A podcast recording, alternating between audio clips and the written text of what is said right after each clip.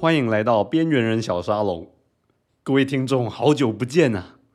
最近在录节目上比较懒散一些，都在耍废。我是不喜欢假装说自己很忙啊，说哎呀，最近因为很忙，所以通通没有出节目，或是说哎呀，我最近得了一种怪病，每天早上起来都要抱着电脑在楼梯上上下下跑五十趟才过瘾，跑完了当然就没力气录节目啦。然后我要是编这种理由了。各位可能会好心推荐我说去哪里复健可能不错。哎呀，我们推荐你最好的精神科，大家还以为我出了什么事呢。所以呢，万一那段时间没有产出的话，就直接说自己在耍废就好了，这样最省事了。上一集节目呢，我的收听数突然变得特别低，我不晓得是不是鬼月，有些听众在听恐怖题材会有点忌讳，我也不确定啊。说好的恐怖题材呢，还是会继续做。不过一定要在中间穿插一些其他的节目来做一些调节，这个真的不能像前面的机器人故事这样连续讲，不然连听几个月猎奇又变态的故事也是挺折磨人的。我不会这样折磨我亲爱的听众们和折磨自己的。今天呢，就先不讲恐怖故事，来讲一个比较时事的话题。各位如果有看新闻或是滑脸书，应该都会看到塔利班最近攻占了阿富汗。都攻到总统府里面去了，再来妇女可能又要戴上面纱，不能再受教育。所有跟西方有关的娱乐，像是电视、电影或是音乐，也都会给你带来麻烦，不能再碰了。里面最可怜的还是有受过教育的这一辈女性，有高学历又有很多优秀的专业知识，这想来也是很不简单的。这二十几年来，阿富汗女性虽然是可以受教育的，但是毕竟以前没有先例。社会文化上还是不太习惯这种事，很多女性要受教育，一定还是会遇到很多阻碍的。所以那些在这种社会还能念到大学的女性都是什么人啊？哪个不是既聪明又能吃苦？要是生在其他的国家呢，绝对是顶尖的人才。有个受访的女孩是孤儿，她从小就做各种工来赚学费，一路念到大学，能支撑她走过来，是因为她对未来有很大的憧憬和理想。但接下来呢，可能什么都没了，没有任何工作要给他们做，所有的学历和证书也通通都没用了，可能还会给你带来危险和麻烦呢，所以都要藏起来，不敢再拿出来了。衡量一个人的价值的，像是专业还有智能和这个人的思想呢，再来很可能也都没用了。人的价值就只剩下最基本的生孩子，只剩这种最基本的生理上的价值啊。最近阿富汗的新闻呢，让我想到一部二零一七年的动画，叫做《Breadwinner》，中文叫做《战火下的小花》。当然，你如果执意要把它翻成“养家之人”的话，那也没错啊，只是有点没诗意而已。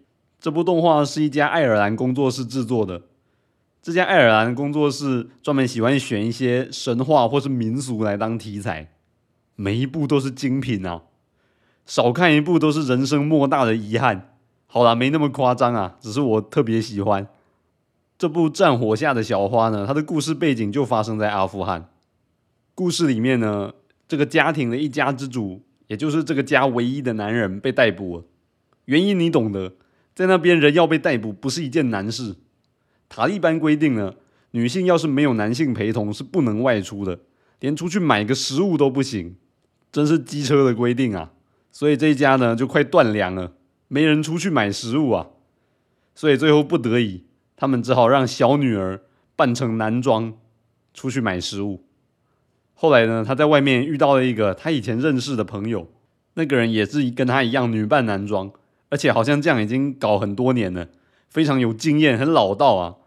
而且他还取了男生的名字，他在外面打各种工赚钱，希望哪天等他存够了钱，能够离开阿富汗，去追寻他想要的自由。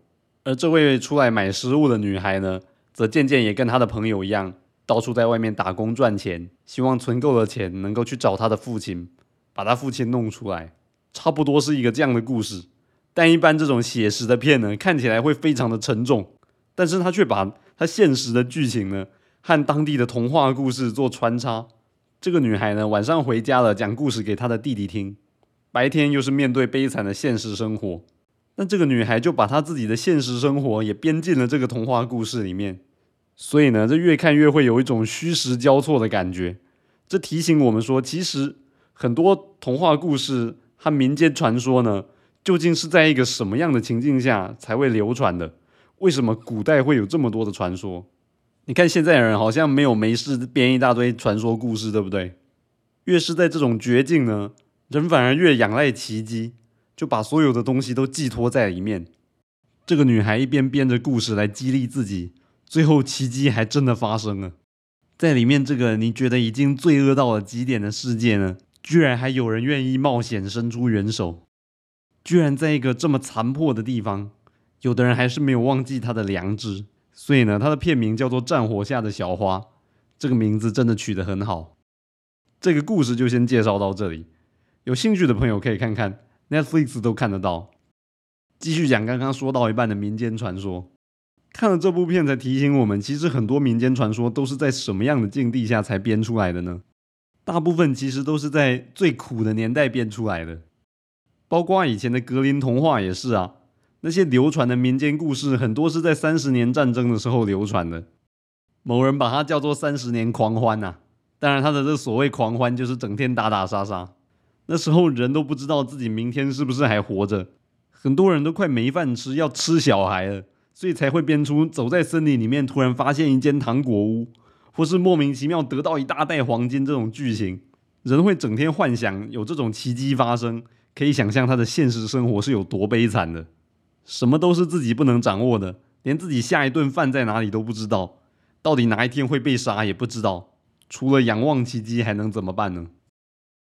童话故事通常是在最困苦的情况编的。人的心灵才有个寄托，而那些恐怖故事正好相反。恐怖故事就是要在冬天的晚上坐在火炉边，现在是电暖气啊，一边吃着点心一边看的，在这种舒适的环境下，感受一点恐怖又危险的感觉。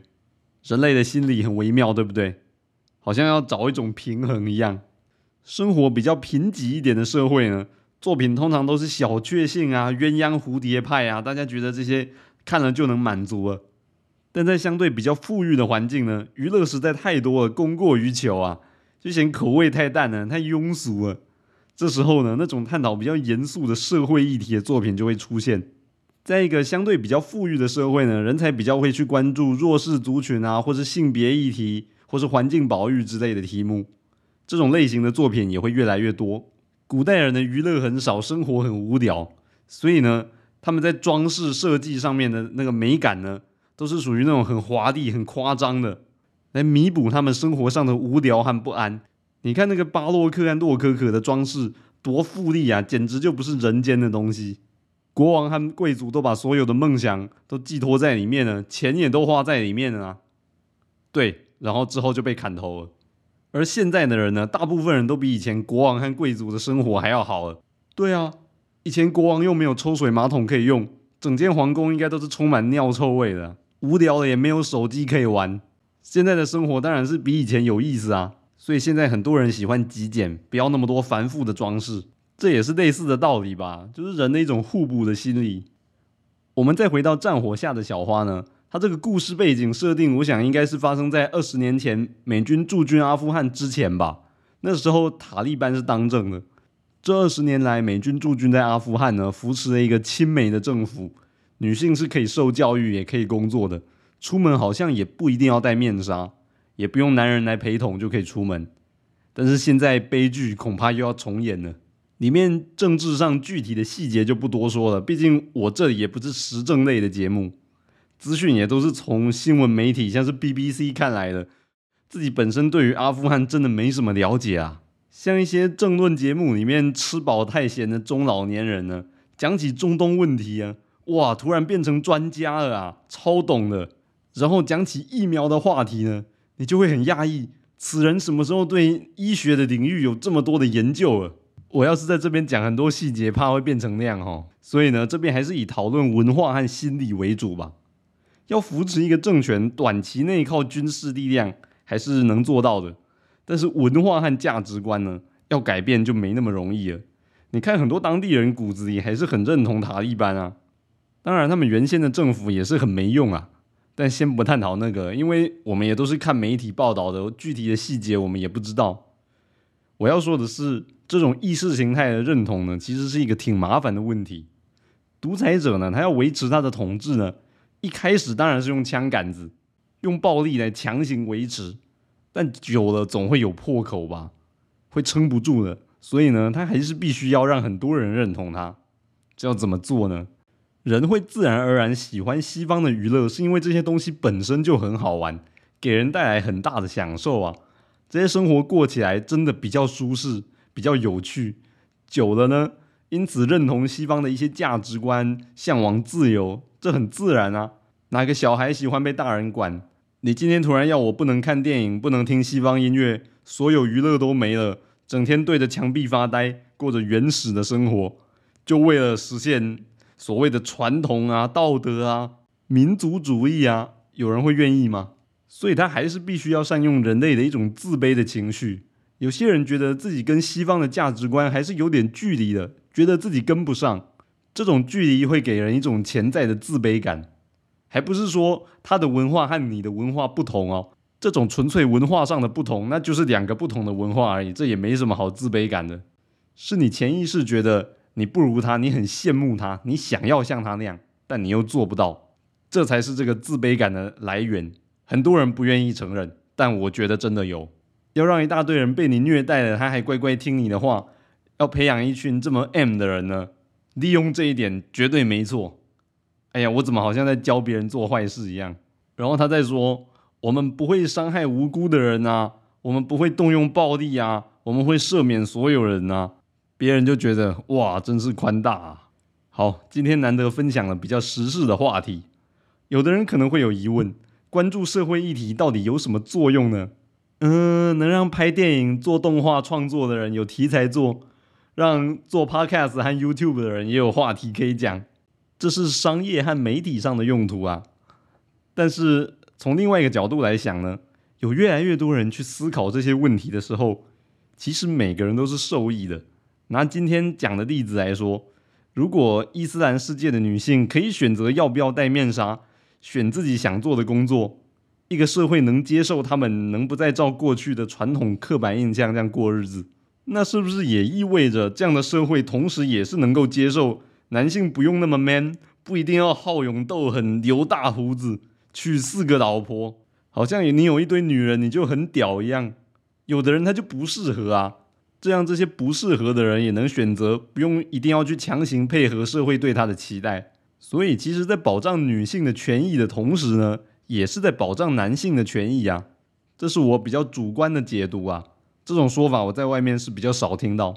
几乎所有的议题啊，我们听到的多半都是某些人觉得应该怎么样，某些人觉得不该怎么样，然后两个人就像播放机一样，一直重复播放自己的立场，重复说着自己觉得什么是对的，然后吵得不欢而散，什么事情也没讨论到，对不对？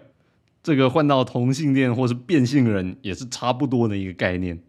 如果社会上大部分人都觉得他们不该拥有某些别人有的权利，说这个败坏道德啊，那你不担心哪一天社会上大部分人都觉得你不该有哪些权利，我们会不会就真的这样没有了？